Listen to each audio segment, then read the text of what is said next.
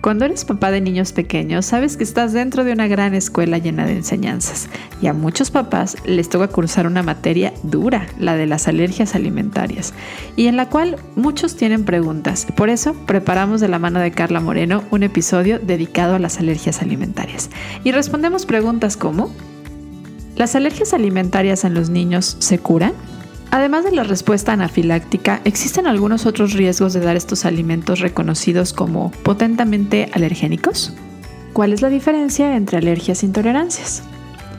Estas y muchas respuestas más nos comparte Carla Moreno en el episodio de Ser Nutritivo Podcast. Bienvenido. Bienvenidos a Ser Nutritivo Podcast, un espacio donde nutriremos tu hambre de aprender, crear, sentir y conectar. Soy Griselda Jiménez y junto a grandes colegas de la salud y buenos amigos, compartiremos contigo ciencia y experiencia que nutre tu ser. Las alergias alimentarias son sin duda un tema de gran interés, sobre todo cuando eres papá de niños pequeños. Y es que en esta etapa de la vida muchas de ellas se presentan de una forma transitoria.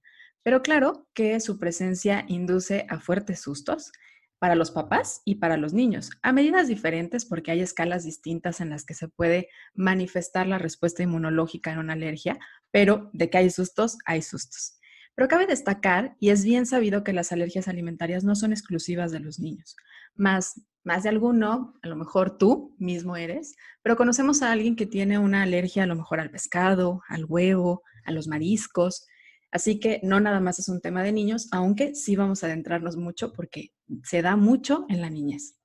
Y también, además de las alergias, hay muchos que hoy por hoy, sobre todo en esta última década, han levantado la mano, pero a manera de autodiagnóstico de llamarse intolerantes a algunos componentes de los alimentos, particularmente la lactosa y creo que como un boom creciente, también el tema del gluten.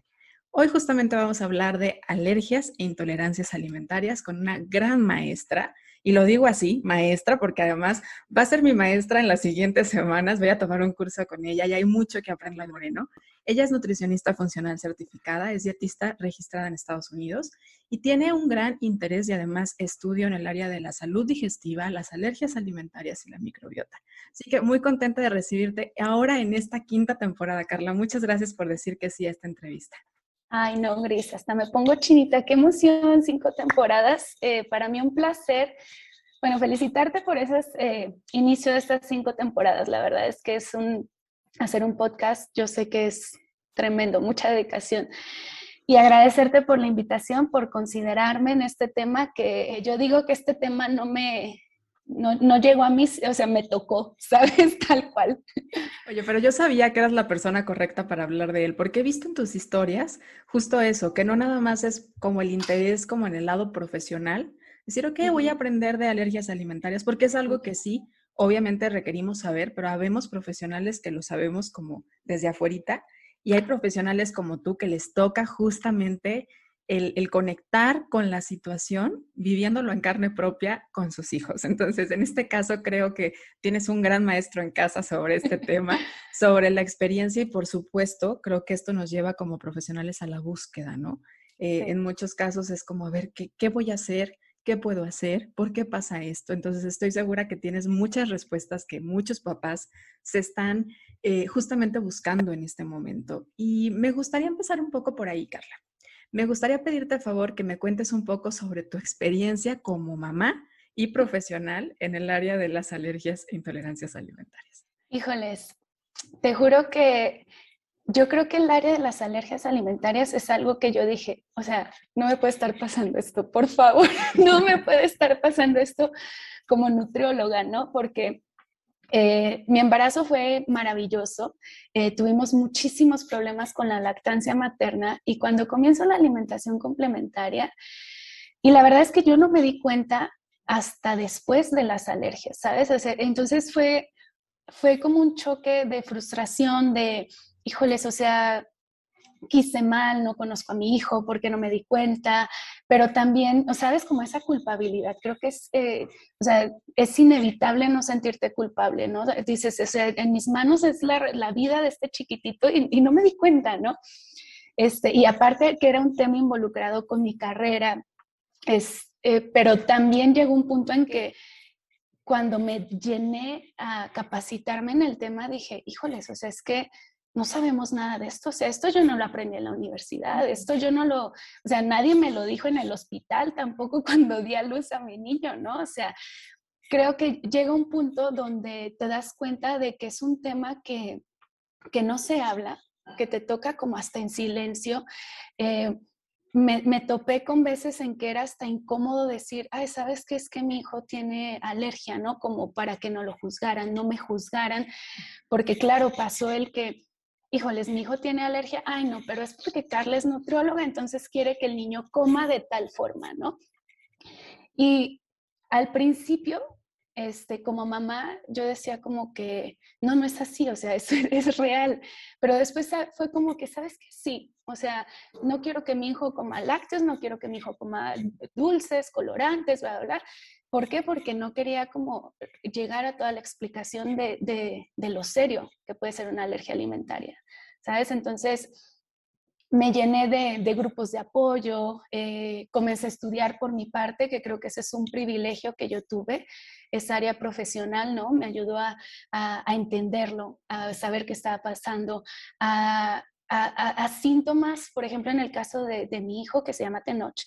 En el caso de Tenoch, yo me di cuenta como a los, a los seis meses, no, más, como a los ocho meses fue el de la alergia a la proteína de la leche de la vaca, ¿no? Y fue porque como mi, mi leche materna no era la, necesaria, comencé a suplementar con fórmula eh, y de un momento a otro me tuvo diarreas con sangre. Entonces, él siempre había tenido como la piel seca y yo decía como, ay, esa piel de bebé, o sea, mi bebé no tiene piel de bebé, ¿sabes?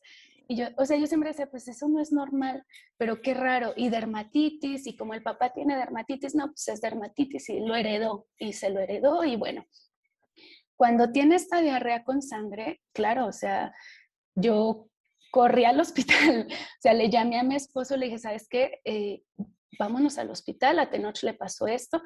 Camino al hospital, le llamé a una colega mía, que ella es enfermera eh, pediatra, y le dije, oye, mira, me está pasando esto. Me dijo, ni se te ocurra llevar al bebé al hospital. Me dicen, los hospitales no saben qué hacer con un bebé regrésate a tu casa, si no tiene fiebre, tranquila, bla, bla, cámbiale la leche. Entonces, también fue como ese choque, como que, o sea, yo voy a pedir ayuda, pero ella me está, y, ella era eh, enfermera pediátrica de urgencias. Creo que quién mejor que ella de decirme no vayas a urgencias, ¿no? Entonces, bueno, nos regresamos, eh, le suspendí la leche y te lo juro que en tres días noté cambio, ¿no? Y bueno, volvimos a tener otro episodio porque a, mí sí me tocó como buscar mucho qué fórmula le caía bien. Y así llegué como hasta el año y medio. Eh, sin embargo, sí había síntomas, por ejemplo, esa dermatitis, eh, el niño barrigón lleno de gases, o sea, una barriga que yo o sea, algo dentro de mí me decía, esto no es normal, ¿sabes? Esto no es normal. Y el pediatra y mucha gente me decía, es normal, es normal, es normal, o sea, y fue, te lo juro, hasta indagar, creo que también eh, como mamá fue esa frustración de que fui a un médico, es normal, fui a otro, fui a otro, fui a otro, o sea, te lo juro que pasé por no sé cuántos médicos para tener el diagnóstico. Y una parte de ti te decía, no, no es normal. No, o sea, yo decía, no, no te decía, no es normal. era, ahí está el instinto materno, no, no el profesional. Claro. Y, me parece bien interesante ahorita que nos cuentas tu historia, el, el, decir, bueno, es que también hay una carga social, ¿no? en a la hora de hablar, carga profesional, porque lo, o sea, te señalaban de decir, ay, no, seguro es que no quiere que lo coman, ¿no? Pero también están las mamás que a lo mejor no son nutriólogas y les pasan, no, no, no, es que anda de chocantita, mira, dáselo porque, porque seguramente si se lo das no le pasa nada, ¿no? Sí. O lo están haciendo muy delicado al niño. Y creo que es lo importante de hablar con seriedad sobre las alergias y las intolerancias. Y particularmente en este caso, donde vamos a profundizar más, va a ser en las alergias, porque es un tema muy grande como para hablarlos en conjunto, pero sí me gustaría que comencemos por hacer como esta diferencia, ¿no? O sea, como a ver, qué es una alergia, qué es una intolerancia y qué es una sensibilidad alimentaria. ¿Y por qué son tan importantes? O sea, porque no es nada más ando de delicada y no quiero que lo coma mi hijo, o mi hijo es delicadito y no quiero que lo... O sea, aquí hay una respuesta inmunológica, particularmente en la alergia, entonces hay una cuestión de riesgo si tú le das este alimento. Pero platícanos, ¿cómo lo podríamos definir? Pues mira, la definición profesional como tal, que yo siento que hay cierta mezcla también en sintomatología, que eso es algo que tenemos que entender. La, reacción alérgica o la alergia alimentaria como tal es que nuestro sistema inmune se active al consumir un alimento. Hay dos tipos de reacciones alérgicas y eso es lo que lo hace más complicado. Eh, está esa reacción alérgica rápida que, y, que es agresiva, que es decir, por ejemplo, eh, personas que comienzan a sentir que no pueden respirar, que se inflan, comezón. Esas son alergias casi inmediatas al consumir el alimento y se les asocia a las inmunoglobulinas IgE, que voy a poner las inmunoglobulinas porque se involucran mucho en los estudios de laboratorio que queremos hacer para diagnosticarlas. Entonces, sin embargo, también tenemos reacciones eh, que pueden ser no desencadenar esa respuesta inmune rápida, o sea, se dice que son más de IgE cuando son dos horas, y pueden involucrar también sistema inmune, involucran otras inmunoglobulinas y se puede tardar hasta 8 o 12 horas la reacción. Entonces, eso es lo que lo hace más complicado. Eso, y, y sigue siendo una alergia, o sea, la activación del sistema inmune sigue siendo una alergia alimentaria. Si hablamos de la intolerancia, creo que el caso más común y más fácil de decirlo es la intolerancia a la lactosa. Generalmente las intolerancias son algo mecánico en el sentido en que no tienes una enzima, que son las que nos ayudan, en el, en el, caso de la leche, la lactasa nos ayuda a digerir la leche, no la tienes, consumes este alimento y eso es una intolerancia. Pero si agregas la sustancia que no tienes, no involucras nada a tu sistema inmune, no hay ninguna reacción, lo puedes sobrellevar tranquilitamente. De hecho, ayer estaba viendo que actualmente, bueno, encontré en Estados Unidos hay pastillas para personas intolerantes al gluten, que me causó muchísima curiosidad porque yo me había quedado como solo en la lactasa, pero ya hay este, eh, gliadina para las, eh, o sea, ayudar a, a, la digestión. Entonces, la intolerancia es eso, no nos, va, no nos va a involucrar más síntomas. Generalmente, la reacción es muy rápida después de consumir los alimentos, son síntomas gastrointestinales y pasa. O sea, es como esa falta de la molécula para poder hacer una digestión adecuada. La sensibilidad, Dios de mi vida, yo sigo aprendiendo de la sensibilidad.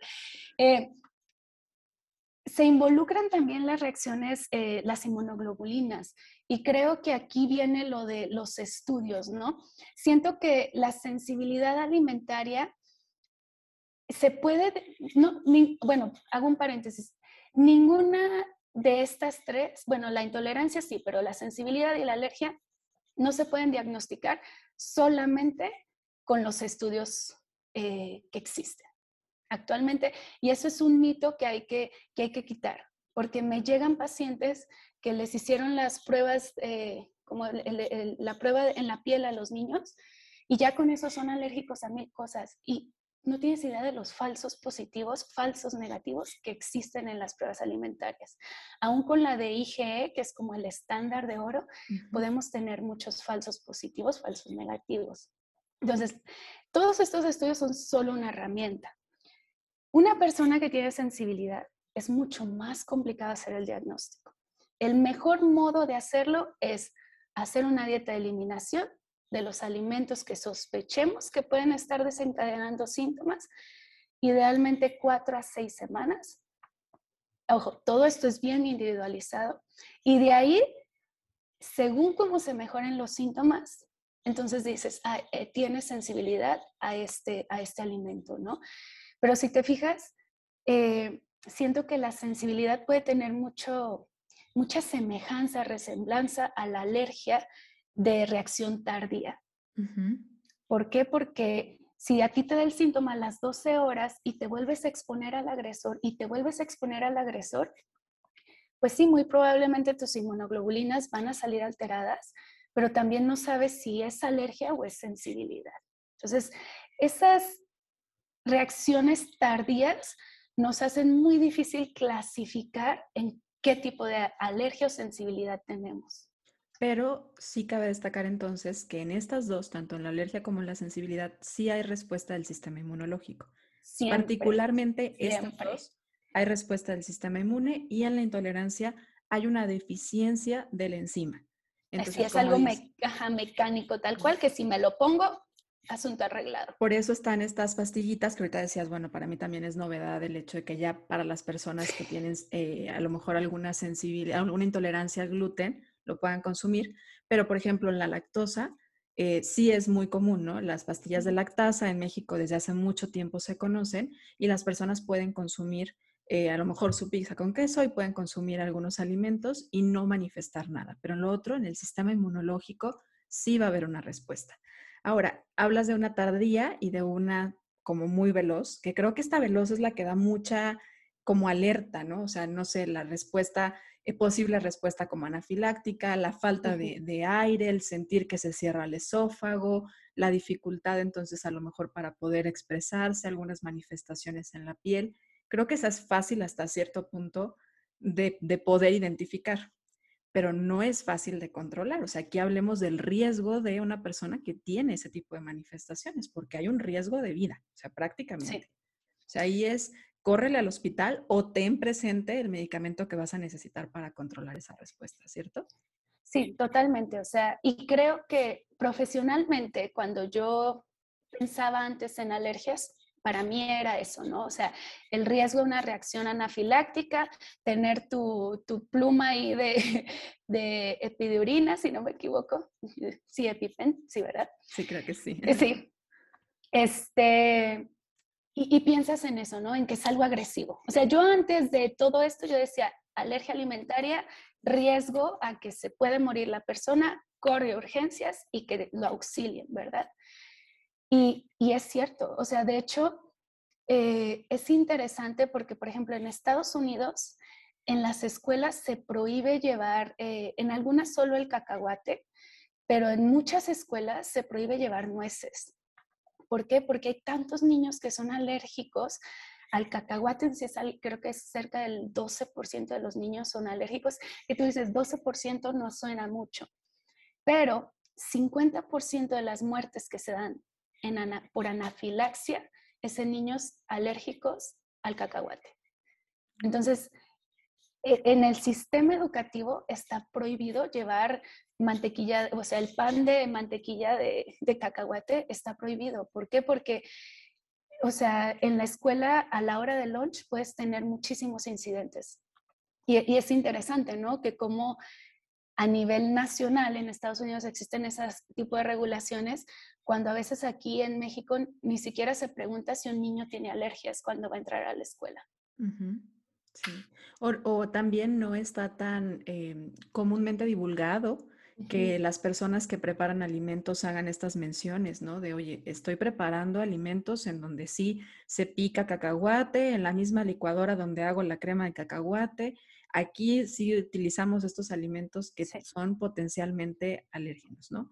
Creo que desde ahí, o sea, en el tema de la preparación, porque hay personas que con muy poquita cantidad pueden hacer esta respuesta. Y como dices, es como lo que creemos que así se daría una respuesta. Y creo que la que no estamos tan sensibilizados es a la que puede ser tardía, pero que en la cual también hay una respuesta inmunológica. Y a mí me gustaría que nos explicaras, o sea, como, a ver, ¿Qué significa que hay esta respuesta inmunológica? ¿Cómo está viendo el sistema inmunológico a ese componente del alimento por lo cual está respondiendo así? Sí, y eso, eso que me acabas de mencionar creo que es la parte más interesante y en la que más me gustaría concientizar a, los papás, a toda la gente que nos escucha, porque, por ejemplo, eh, a mí me tocó que me decían, ay, dale ese poquito, total, le da diarrea y ya, ¿no? O sea, dale ese poquito, ¿qué le va a pasar? Pues es que ese poquito activa, como tú lo dices, activa el sistema inmune y es una inflamación. Entonces, imagínate en un niñito de año y medio estarse exponiendo constantemente a un proceso inflamatorio que ahora, hace poco yo estaba como eh, en, esta certificación donde se hablaba del proceso de inflamación, ¿no? Y, antes creíamos que era como solo la, inflamación del sistema adquirido, ¿no? O sea, eh, identificas este, esta sustancia como algo malo para tu cuerpo, tu cuerpo se comienza a defender y ya pues muchos estudios nuevos nos han comprobado que se activa el sistema inmune adquirido y el innato. Y cuando tú ya movilizas tus dos sistemas, estás hablando de una inflamación crónica, sistémica, donde el riesgo a desarrollar enfermedades yo digo a corto plazo porque existe mucha incidencia de niños con alergias, eh, eh, alergias alimentarias y asma, por ejemplo. Cerca del 70% de los niños eh, que tienen asma alcanzan a tener alguna alergia alimentaria. Eh, dermatitis atópica es otro que existe demasiada relación, trastornos gastrointestinales. Entonces, eso nos quedamos como en los primeros años de vida, ¿no? O sea, esto estamos, los datos que te menciono son entre 5 o 6 años de vida. Pero si nos vamos a largo plazo, por ejemplo, en mi caso, que tenemos una carga genética a enfermedades autoinmunes, o sea, el que yo no cuide a mi hijo de exponerlo a este alimento, lo hace tener riesgo a desarrollar una enfermedad autoinmune que, o sea, no quiero que tenga, ¿no? Si, si ya tiene ese factor genético, que sí, no es mucho, es un 20%, ¿no? Lo que te puede desencadenar, pero la, alimentación puede ser un 30, un 40, entonces ya me fui a 60% en total. Eh, creo que el pensar más allá de, la, de, lo que le puede pasar a, nuestros seres queridos es lo que hace que ese poquito, que sí, quizás solo le va a dar diarrea ahorita, no se lo coma. Porque en un futuro, o sea, en mi caso, yo, yo me peleé con mucha gente porque decía, a mí me vale, o sea, yo no quiero que mi hijo tenga más riesgo a desarrollar esta enfermedad inmune, ¿no? Autoinmune, perdón. ¿Por qué? Porque está comprobado, o sea, yo no estoy, eh, eh, la estadística y la ciencia nos habla de estas relaciones eh, de aumento en la permeabilidad intestinal que viene de esta inflamación crónica de exponernos a un alimento que no toleramos y las enfermedades autoinmunes. La importancia del respeto a la paternidad y a la maternidad, ¿no? Creo que como sociedad muchas veces somos dados a opinar desde, desde donde alcanzamos a ver, en la crianza de un niño, en la educación, en la alimentación de un niño y creo que necesitamos entender que hay que respetar las decisiones de mamá y las decisiones de papá, que son quienes conocen a su hijo y quienes definitivamente en la mayoría de los casos, podría decir yo, y me encantaría decir que en todos los casos, están pensando y buscando el bienestar de sus hijos. Porque no es algo a corto plazo, como bien lo dices. O sea, no es a lo mejor lo que va a manifestar en ese momento. Eso puede ser tan grave como una respuesta anafiláctica o tan sencillo a los ojos de alguien como a lo mejor un poco de comezón o a lo mejor un poquito de diarrea, pero efectivamente va a generar una respuesta inflamatoria. Y creo que las personas no entendemos esta asociación porque es como, a ver, ¿qué pasa o qué, qué hace que el sistema inmunológico vea en ese alimento algo que puede hacerle daño. Es que así tenemos que entender a las alergias. O sea, el sistema inmune no reconoce que eso es un nutrimento, particularmente en las alergias es mucho asociado a las proteínas, sino que identifica y dice, esto es algo que me puede hacer daño. Entonces va a reaccionar como si fuera un agente patógeno, como si fuera un virus, como si fuera una bacteria, como si fuera algo que pone en riesgo su vida. Y esto va a generar en primera instancia una respuesta inflamatoria pero también muchos mecanismos de protección, como bien lo decías ahorita, que es a largo plazo, si hay, por, digo, el tema de las enfermedades autoinmunes es muy desconocido aún, pero sabemos que si hay alguna eh, relación familiar, pues lo hace más latente y hoy además cada vez lo vemos más, ¿no? O sea, a lo mejor porque estas cosas no se trataban de manera oportuna desde la niñez y se veían como simples síntomas nada más. Ahora, ¿qué, genera la respuesta de las inmunoglobulinas E que ahorita decías? O sea, ¿qué pasa en el cuerpo cuando las inmunoglobulinas E se aumentan? ¿Qué pasa? Yo digo cualquier inmunoglobulina, pero tenemos algo que se llama las citocinas, citoquinas. Ay, disculpa mi, mi spanglish, pero las citoquinas que siento que es como este mecanismo de defensa, ¿no? Cuando las inmunoglobulinas cualquiera, pero la E se aumenta, comienzas a producir eh, las citoquinas y de ahí se deriva como la histamina, pero comienzas a producir un montón de sustancias químicas, por decirlo así, que ponen a tu cuerpo en un estado de protección, ¿no? De alerta, de decir, hay algo que me está haciendo daño. Entonces, si lo vemos de manera simple, eh, por ejemplo, en el caso de, alguien que tiene alergia al huevo y come algo que está contaminado con huevo, yo estoy diciendo un huevo revuelto, cualquier cosita de huevo, pues tu cuerpo entra en este mecanismo de defensa. Y si en ese momento tú te estás comiendo una ensalada, por más nutritiva que sea, tu cuerpo no la va a absorber de la misma manera. Entonces, ¿por qué? Porque él se está defendiendo, ¿no? Están en este mecanismo de defensa donde en este momento tiene un agresor y enfocas todo a acabar con el agresor. O sea, eh, el involucrar toda la cadena de, inflamación, lo que hablamos, las citoquinas, eh, se pueden eh, hay muchas veces que se activan los glóbulos blancos, ¿no? tenemos riesgo a más infecciones, etcétera, etcétera, que ahí es cuando dices, híjoles, o sea, es que no, es, no se queda nomás ahí, o sea, y, el tiempo que se puede tardar nuestro cuerpo en recuperarse de esa exposición, por más simple que sea, son horas, a veces hasta días. Entonces, es cuando yo digo, bueno, si un niño eh, le dan algo, eh, por ejemplo, en el caso de mi hijo, que él tenía alergia al huevo, a la leche, a todos los lácteos y al plátano, que era como, esa fue como mi ironía, este, el huevo era algo bien difícil porque, por ejemplo, a veces le daban pasta y hay pasta que trae huevo.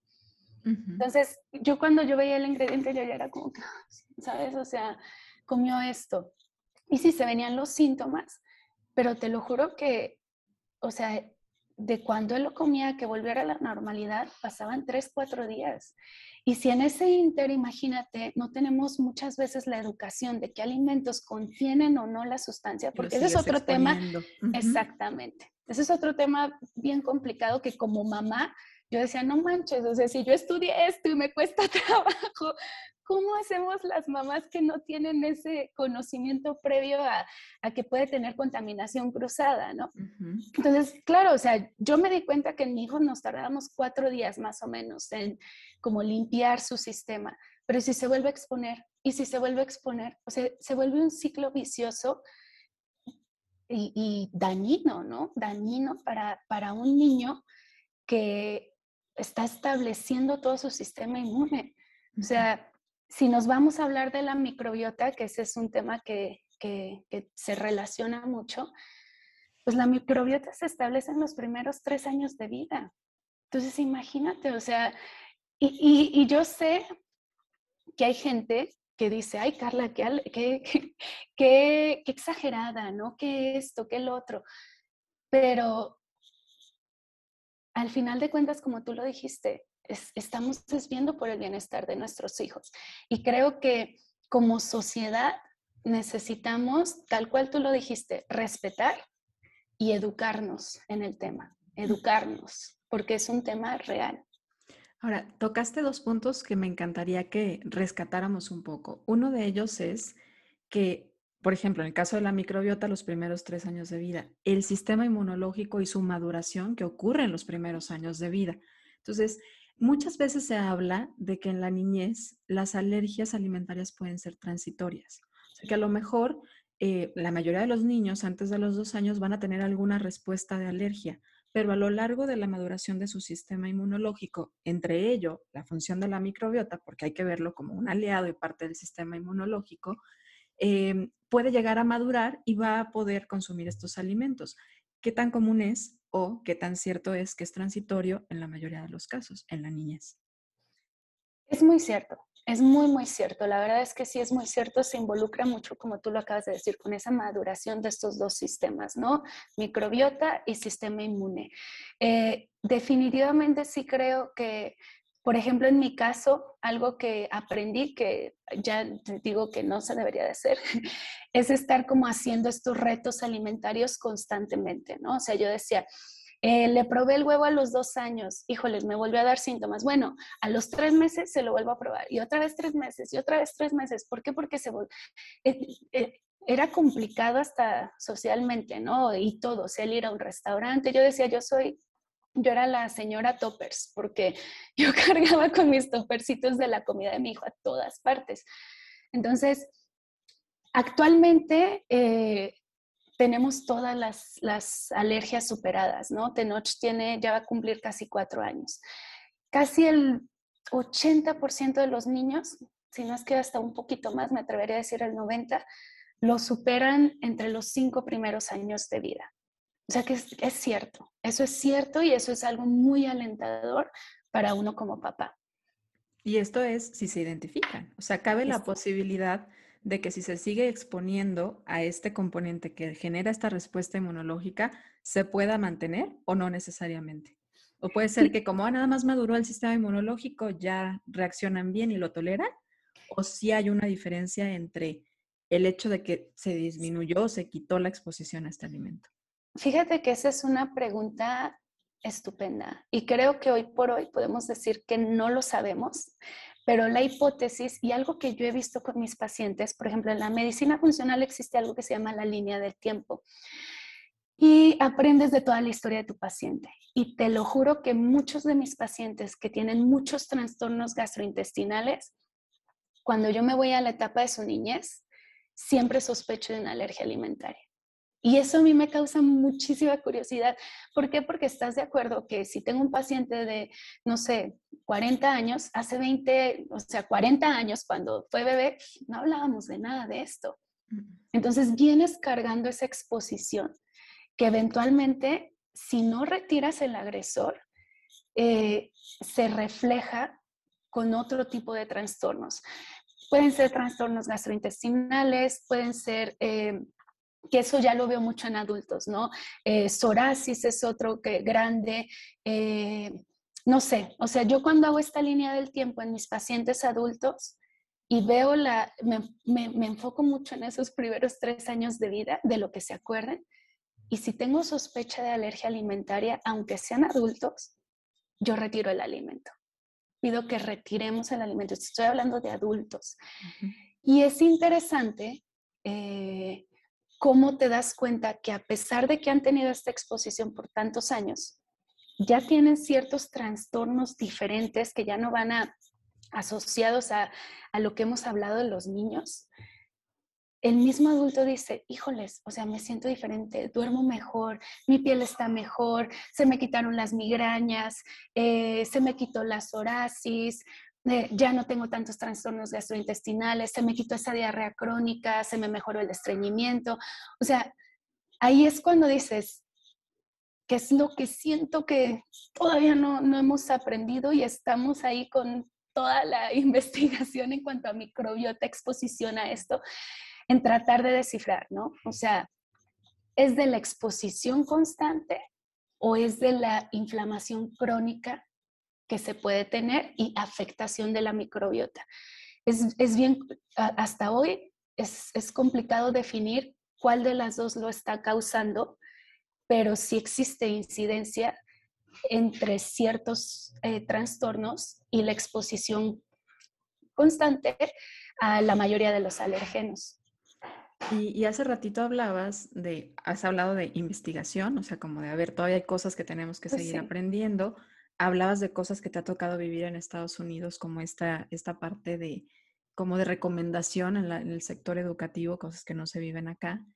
Y, creo que cabe destacar que mucha de la información sobre alergias alimentarias no viene de México. Ah. También se ha visto que hay más diagnóstico de alergias en países como Estados Unidos o países desarrollados. Y entonces aquí viene la idea de decir, bueno, es porque investigan y entonces hacen diagnóstico y por eso es que tienen estas estadísticas, o es porque el hecho de la teoría de la higiene, ¿no? De esta parte de que tienen todo tan limpio y, que esto pueda estar afectando al sistema inmunológico. ¿A qué le darías más peso tú de estas dos? O sea, ¿es por el peso de la investigación y el diagnóstico o por el tema de la higiene, del hiperhigiene que hay? Ajá, creo que es, creo que es ambas. La verdad, definitivamente creo que es ambas. Eh, sí siento que acá en México nos falta más, más data, ¿no? O sea, necesitamos eh, comenzar a hablar de alergias, o sea, algo tan sencillo como en las escuelas, ¿no? Eh, o sea, y te lo juro porque yo en la escuela de mi hijo, yo lo primero que hice fue, a ver, mi niño tiene alergias, cómo son sus logísticas, cómo lo manejan, cómo, por qué, y, y después, casualmente, en el grupo de mi hijo había otros cuatro niños alérgicos que las mismas mamás fue como, ay Carla, gracias por poner este, este, tipo de protocolos, ¿no? Que yo era como, o sea, si yo no voy a pagar el, el lunch de la escuela, que eso era antes de pandemia, no me le den nada que no venga en su lonchera, por favor, ¿no? O sea, porque es muy fácil eh, lo que decíamos, ¿no? El, ay, este poquito no le pasa nada, es que el niño se antojó, es que pobrecito, es que viera los ojitos que me hizo, no me le den nada, nada, ¿ok? Entonces, siento que esa parte nos falta porque pues yo lo veo. O sea, yo que soy una mamá de un niño con alergias aquí en México, me he topado con más mamás como yo. Con y, me he topado también con mamás que sus hijos tienen síntomas y no saben qué es. Hasta que yo les digo, oye, ¿y por qué no tratas de hacer esto y ves cómo te va, no? O ¿por qué no vas con un alergólogo? Y te lo juro que más de una mamá me ha dicho, no manches, Carla, gracias. O sea, mi hijo es otro, y, han ido de un gastro a otro, a otro, a otro, a otro, ¿no? Entonces creo que ahí nos damos cuenta en que nos falta, nos falta investigar más, nos falta tener más información, nos falta concientizarnos del tema, porque es una realidad.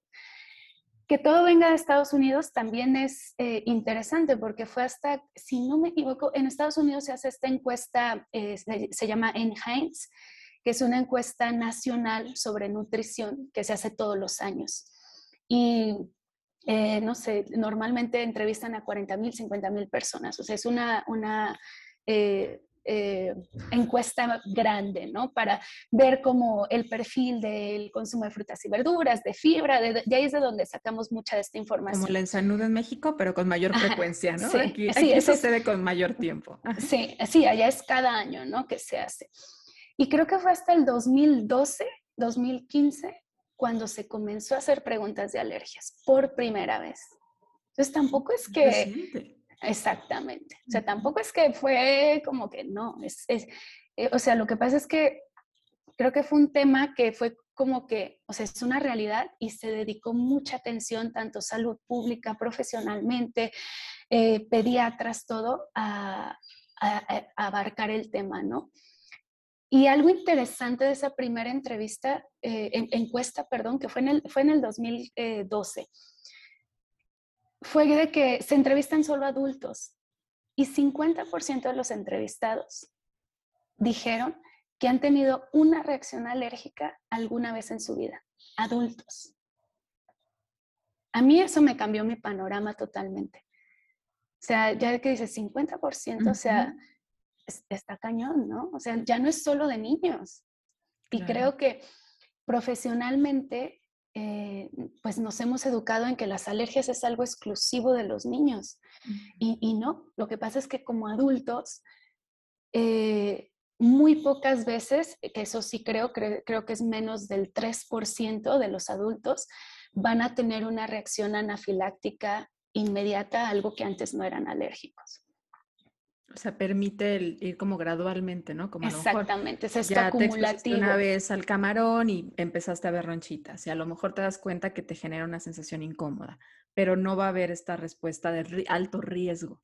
Y creo que también por eso es que muchas veces los adultos no le dan la importancia que tiene, porque es como, ay, pues no pasa nada, solamente son ronchitas, o me tomo el antihistamínico y ya no pasa nada, ¿no? O sea, ¿cuántas personas, aún sabiendo que tienen eh, tienen alergias, van y consumen el alimento sin ninguna protección o cuidado, ¿no? Y ahorita lo importante que decías es, sí va a generar, más allá de lo que tú ves, allá adentro en tu cuerpo está generando toda una cascada de inflamación que va a afectar a muchos de tus órganos, no nada más a uno. No nada más va a atacar a esa zona, sino que va a encender una alarma en todo tu sistema inmunológico. Y, y ahorita hablaste y lo has tocado dos veces y creo que me parece básico, el estigma hacia las mamás Y es que en el caso de los niños, efectivamente, la lactancia materna es como, como una parte primaria de protección, ¿no? Sabemos que la lactancia materna ayuda mucho, pero ahí hay de repente mucha señalización. Hoy que tenemos la información de la lactancia materna, la mamá que no puede dar lactancia es señalada. La mamá que decide no dar lactancia es señalada, ¿no? Y al mismo tiempo, la mamá que tiene un niño que está manifestando alergias o cualquier enfermedad es señalada. Entonces, la mamá pareciera ser el enemigo y en realidad está buscando lo mejor. A mí me ha tocado de repente escuchar historias de que llega mamá con pediatra y es que, ¿qué le está dando de comer?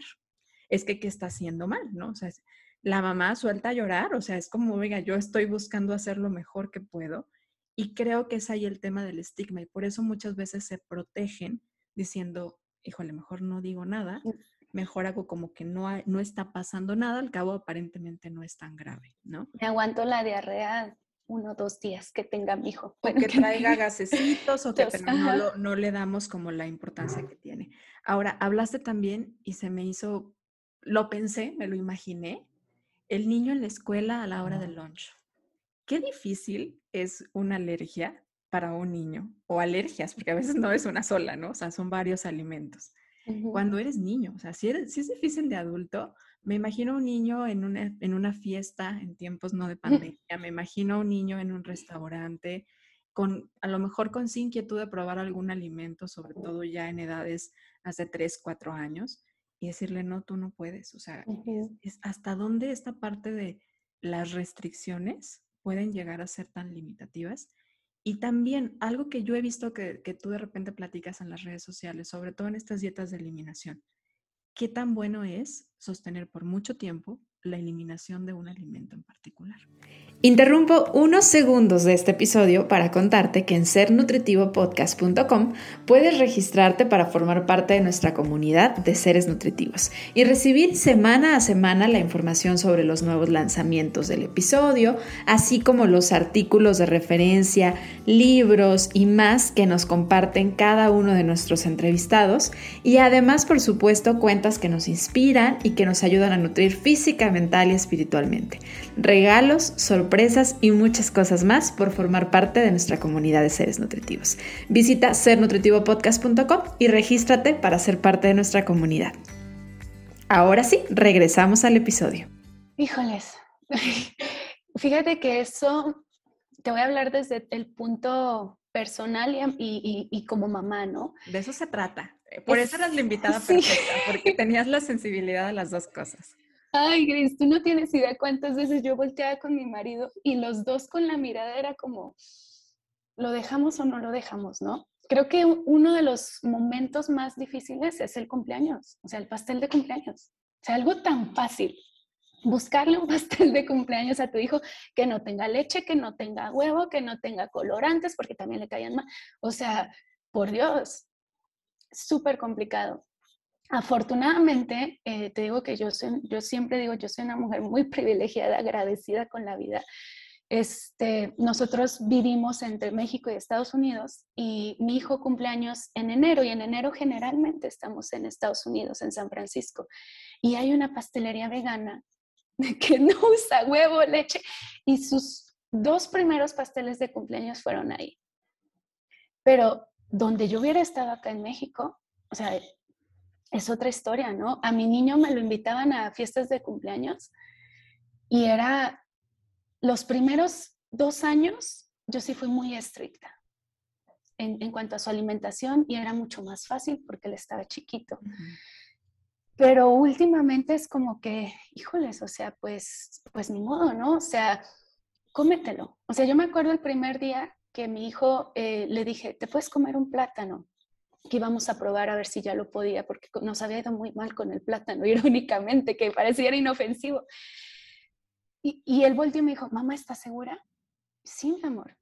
Me dice, pero es que ya no me hace auchi en mi pancita, porque te noche era un niño que él te decía, yo no puedo comer esto porque me hace auchi en mi pancita.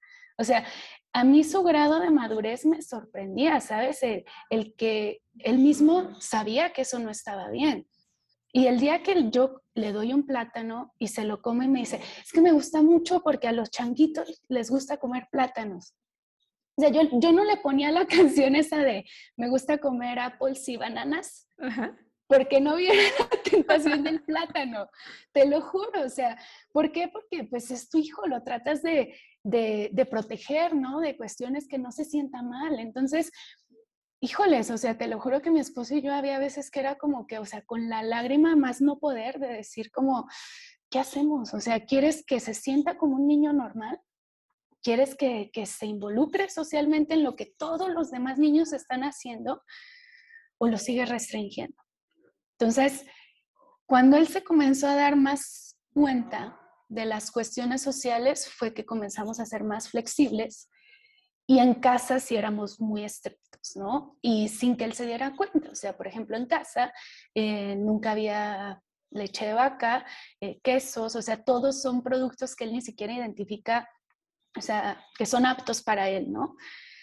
Pero sí, ya que vas fuera, pues actualmente yo trato de ser, aunque ya no me tienes síntomas, eh, que te digo que parece que ya superamos todas las alergias, yo trato de ser muy prudente con la cantidad de alimentos que le he dado. ¿Por qué? Porque lo que comentaba al principio, nosotros tenemos una tendencia a enfermedades autoinmunes. Entonces, por más que yo le haga estudios, yo no sé si sí o si no tiene esa inflamación, o sea, o qué grado alcanza a tener. Entonces yo opto por una exposición social. Y me, ha funcionado, ¿no? Y, creo que lo que cada mamá decida y la haga estar en paz, creo que eso es lo más importante, porque nadie te enseña cómo ser mamá. Y aparte el tema de las alergias, ¿no? Lo que decías, la lactancia, las alergias, la escuela, que el bullying, que, que si come verduras, que si no. O sea, al final de cuentas, si tú se lo quieres dar, edúcate y ve la consecuencia que puede tener. Yo siempre digo, lo importante es educarse. Si no se lo quieres dar, no importa, también edúcate en el tema sobre el impacto social que puede tener, porque nada es blanco y negro, siempre hay un montón de colores intermedios, que eso yo también siempre lo digo, ¿no? Y algo que, que a mí me ayuda y que se lo trato siempre de transmitirlo también hacia mis pacientes es el entender que cada vez que nosotros comemos algo, va directamente a cada una de las células de nuestro cuerpo. Y cuando lo piensas así, o sea, y, eso va para bien o para mal, no hay como intermedio. O sea, nuestro cuerpo es, o sea, ahí sí los factores, mecanismo de defensa se activa o se desactiva, no está como que medio activado. Entonces, cuando lo piensas así y te educas en el tema y, estás consciente de todo lo que implica y que todos son riesgos porque tampoco te van a asegurar, por ejemplo, en mi caso, que si lo expongo va a tener una enfermedad autoinmune. No, no, no lo sé. Simplemente sé que existe una posibilidad que puede pasar, puede que nunca pase, ojalá toco madera, ¿sabes?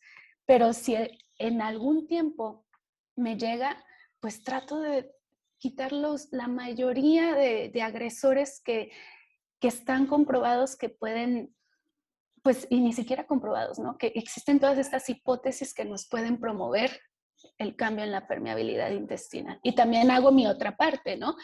Que es que coma bien, que coma verduras, que sea un niño relajado, que tenga, tenga actividad física. O sea, no es nada más el centrarnos en la dieta, porque hay un montón de factores eh, alrededor de cómo somos nosotros como seres humanos que nos pueden contribuir a diferentes cosas. Totalmente de acuerdo. Y fíjate que ahorita hablabas de tus privilegios y voy a aprovechar que tocaste el punto, porque creo que es muy útil reconocer los privilegios en donde muchas personas a mayor o menor escala vamos teniendo o tenemos en la vida. Yo me pregunto de esas personas en donde lo que hay es huevo, lo que hay es digo, y estoy hablando por, por, los tipos de alimentos que tienen mayor potencial de, de, generar esta respuesta de alergia, ¿no? Lo que hay es leche de vaca, porque la leche de almendra seguramente no es algo que puedan consumir toda la familia. Me pongo a pensar en, bueno, si vamos a comer una semilla, un grano, pues a lo mejor es el cacahuate porque es el más económico de todas las, las semillas de este tipo, ¿no? O sea, el consumir cacahuate probablemente sea tres veces más barato que consumir almendra o que consumir nueces o que consumir cualquiera de otros. Entonces, a veces ahí nos cuesta trabajo cuando difundimos pensar en las múltiples realidades que existen. Y yo me pongo a pensar en estas personas que pues es lo que hay. O sea, ¿qué haces? O sea, ¿y cómo, le, cómo, cómo mejoras la diversidad de alimentos si sabes que es el poco alimento que tienes? ¿Qué haces en esos casos, Carla? No, totalmente. Creo que es la pregunta más difícil que te puedo hacer, porque ¿qué seas? No, y mira, eh, yo te comentaba, yo trabajé en un hospital de, eh, de bajos recursos en San Francisco y, estuve mucho tiempo en la comunidad. Y te lo juro que yo, yo o sea, yo, yo soy, yo, yo sí doy gracias por cada experiencia que la vida me trae.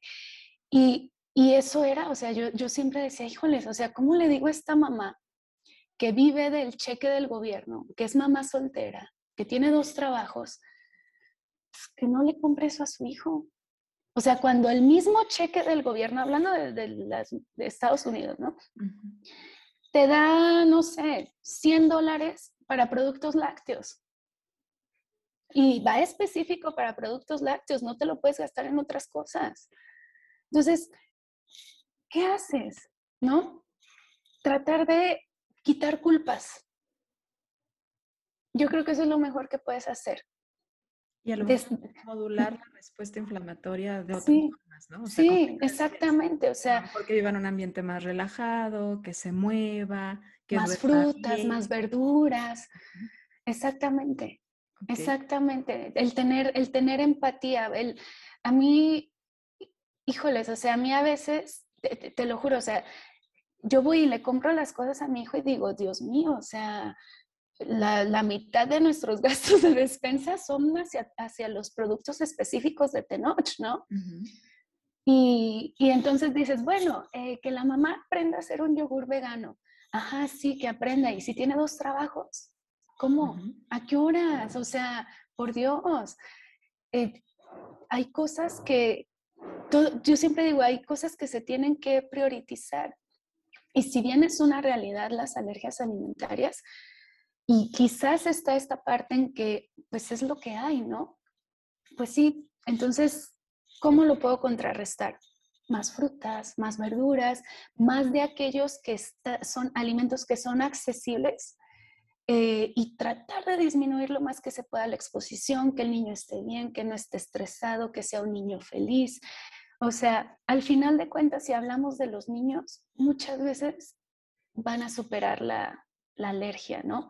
Y idealmente, digo lo que te decía, aún no sabemos, existe incidencia que nos dice que a largo plazo se puede esto, esto y el otro, pero también nos dice que si tu estilo de vida es saludable, puedes contrarrestar muchos procesos de inflamación, que ahí es cuando siempre hay que ponernos en, en los pies de, de cada, eh, yo que digo, en los zapatos de cada persona, porque es, no sé, o sea, yo sí siento que no todo el mundo está en nuestra misma página y a veces es hasta complicado hacer recomendaciones si no entiendes todo el proceso social que hay detrás de cada persona. Claro. Y ahorita que hablabas de esos alimentos que compras para tu, hijo, ya estamos por entrar a la recta final. Yo me podría aventar porque creo que aparte estamos combinando mucho el tema de la experiencia. De verdad te agradezco mucho que nos lo compartas desde ahí, porque creo que eso enriquece y sobre todo conecta, ¿no? O sea, el, a ver, no nada más es la teoría, sino lo que se vive. Ahorita hablabas de comprar ciertos alimentos como especializados y creo que no hemos tocado el punto de cuáles son esos alimentos que regularmente inducen a esta respuesta de alergia en la mayoría, ¿no? Que son alimentos, yo tengo mi duda porque eh, de repente lo encontramos en la literatura como alérgenos y a veces como alergénicos. entonces, a ver, ¿cuál es, desde cuál es la forma correcta de llamarlo? Pero bueno, que me ayude sobre todo a hacer como esta lista, ¿no? De a ver cuáles son los que generan más. Y, hablaríamos como, como, ahorita hablaste del plátano, o sea, el plátano para la mayoría de las personas no lo es. Y aquí de repente te encuentras alergias que dices, ay, este, ¿por qué puede ser alérgico a algo así, no? Pero hay algunos que son como muy generales. ¿Cuáles son? Mira, son, aquí en México son ocho.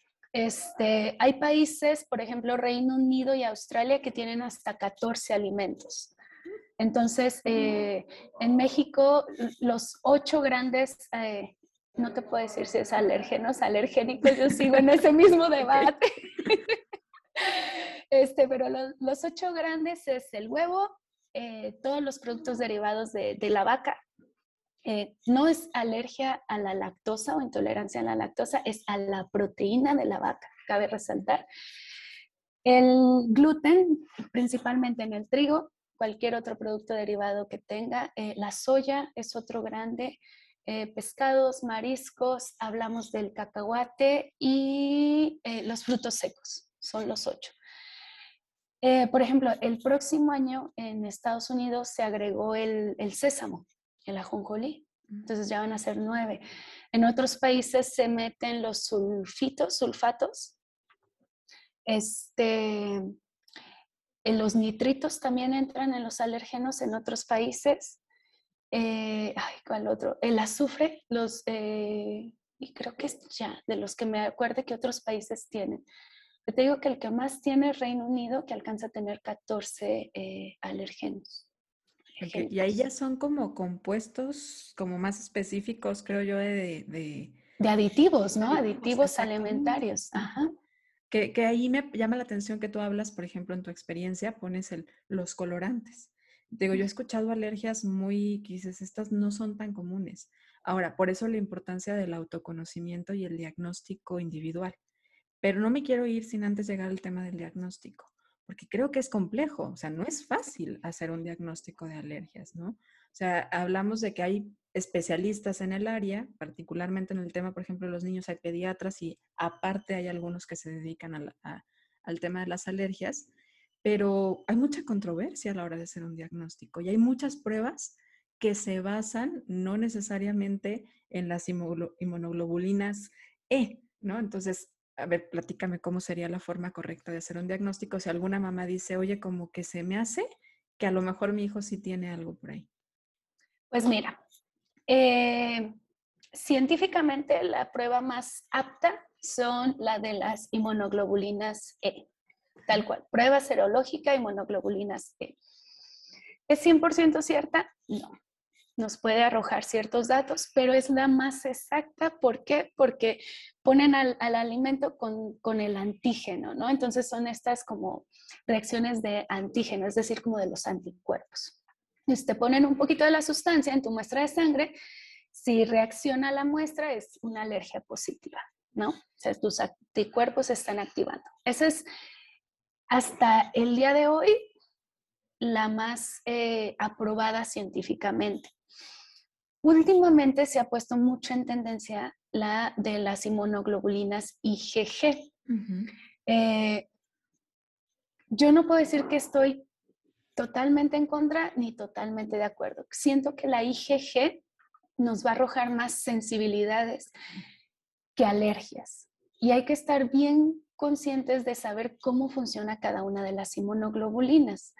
Entonces, la inmunoglobulina IgG, si tú haces estudios, siempre digo, hagan estudios de inmunoglobulinas A, G, E, todas, ¿no? Y la M. Si sale alterada la G y la E, muy probablemente estamos hablando de una alergia alimentaria. Eh, la E es más hacia las alergias alimentarias.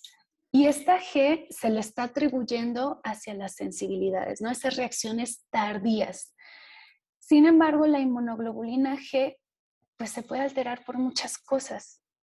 Si tuviste una infección, eh, si, no sé, eh, más que nada, o sea, si te enfermaste, cualquier cosa que debilite tu sistema inmune nos puede alterar eso. Entonces, viene esta parte de la preparación adecuada para las pruebas de alergias. Es importante si se va a hacer una IgE no estar tomando ningún antihistamínico por lo menos dos semanas, por lo menos. Yo siempre digo que un mes. Para la IgG es lo mismo, o sea, tratar de ningún medicamento, ningún antihistamínico, o sea, tener, estar como limpio un mes en preparación para la prueba. Ahora, las pruebas son una herramienta. La otra herramienta son síntomas una buena historia clínica.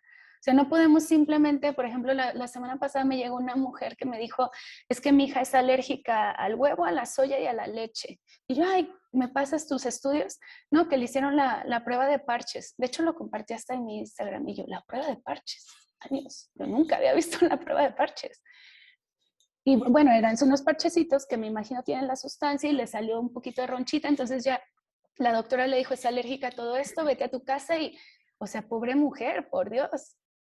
Imagínate la restricción a la que va a caer esta niña. Si no es un tema fácil vivirlo socialmente. No, no, no. Y ahora esta justificación. Como sí, y, y, que, que yo fue lo que le dije, ¿sabes qué? O sea, aparte que no me conoce, y que vengas y le digas, no, es que eso no es una prueba válida, no, no. O sea, van a decir, esta mujer que me está criticando a mi doctor de años, ¿no? O, no sé. Pero las pruebas, creo que las pruebas de piel, las pruebas de parches, que esa es una que aprendí, no las podemos hacer positivas si no nos apoyamos muy bien en la historia clínica y a fuerzas una dieta de eliminación. Algo que yo hago, Gris, las pruebas de alergia IgE son caras son muy caras. O sea, te cuestan 10 mil pesos. Son esas que se están poniendo de moda, ¿no? Creo que, creo que Las IgG, las IgG son las que están de moda, pero la IgE, que son como las más ciertas, igualmente son caras. O sea, cualquier prueba de alergia son caras. Entonces yo les digo al paciente, mira, tenemos dos opciones. Vamos, hacemos la prueba de alergia, nos gastamos tanto, porque por barata son 8 mil, 10 mil pesos, y dependiendo de lo que nos arroje, haces una dieta de eliminación. O, en base a tus síntomas, todo lo que tú me estás diciendo, eh, a mi experiencia de cuáles son los alérgenos más comunes, hacemos una dieta de eliminación. De todas maneras, el tratamiento va a ser lo mismo, con o sin pruebas, ¿sabes? hacemos una dieta de eliminación, vemos qué tanto mejoras. Y si no mejoras en un mes, pues hacemos el estudio. Porque qué tal que yo esté perdiendo algo, ¿no? que fue, por ejemplo, en el caso de Tenoch. O sea, que era el plátano. el, plátano, el plátano, el bendito plátano. yo me quedé impactada con el plátano. No, no, no, sí. O sea, yo, no, cuando a mí me entregaron, yo decía, o sea, menos mal que soy nutrióloga, te lo juro que fue lo único que pensé. Claro, porque ves la diversidad, ¿no? Alcanzas a ver la diversidad de otras cosas, que creo que ahí es donde entra mucho el tema de la intervención del nutriólogo o sea, la intervención del nutriólogo no es hacer el diagnóstico. En realidad es que nosotros no podríamos hacer este diagnóstico. Como dices, a partir de la eliminación, tal vez podríamos llegar como a inducir que hay una alergia, ¿no? Y el paciente, si está buscando realmente un diagnóstico médico, hacerlo acompañado de un diagnóstico médico y de estas pruebas o de estos hallazgos clínicos que esté viendo. Pero sí creo que somos parte muy importante de la intervención, porque toda eliminación de un alimento nos pone en ciertos riesgos, y lo voy a poner entre comillas, porque si no hay inclusión de, pues de los mismos macronutrientes que estoy quitando y micronutrientes y me quedo yo enfrascada en muy poca variedad, pues voy a poner en riesgo entonces la salud y la calidad nutricional del paciente, ¿no? Entonces, es como tú decías, oye, pues no leche, no huevo, entonces parece no pastel. No, pues sí hay opciones de hacer pastel. A lo mejor lo puedes hacer en casa, a lo mejor va a ser un poquito más caro, a lo mejor tienes que inventarte o reinventarte recetas, pero sí se puede. Y también asegurarte cubrir los requerimientos. Si no es plátano, porque ese es el caso de tu niño, pues a lo mejor le vas a dar otras frutas, ¿no? O sea, siempre el, asegurarte cubrir todos los macronutrientes y grupos de alimentos. O, por ejemplo, con la leche siempre es el calcio, ¿no? ¿Y de dónde ahora le voy a dar el calcio a mi hijo? hay un montón de fuentes de calcio que no tienen que ser eh, derivados de, la vaca. Un montón. O sea, desde el brócoli, tofu, aunque la soya es otro alergénico, pero eh, eh, existen, existen. otras opciones. Reconocer como con cuál va a ser tu batalla, ¿no? Porque de repente es como de, entonces me tengo que quitar todos. O sea, sí es muy, muy probable que si ya manifestaste una respuesta alérgica, pues los otros te puedan dar una respuesta alérgica pero pues a lo mejor no van a ser todos los que te lo van a dar y tal vez a lo mejor tú sí eres alérgico a la leche de vaca, pero no eres alérgico a la soya, entonces pues ahí está tu opción, ¿sí? Que tampoco se trata de que todos pensemos que no debemos de consumir lácteos. Creo que creo que a eso nos hemos ido mucho en el divulgar la nutrición como blanco y negro, que bien lo dices ahorita, y no es así. O sea, hay una gama inmensa de colores y de variedades y de opciones y de, y de formas de vivir, entonces creo que no es blanco y negro.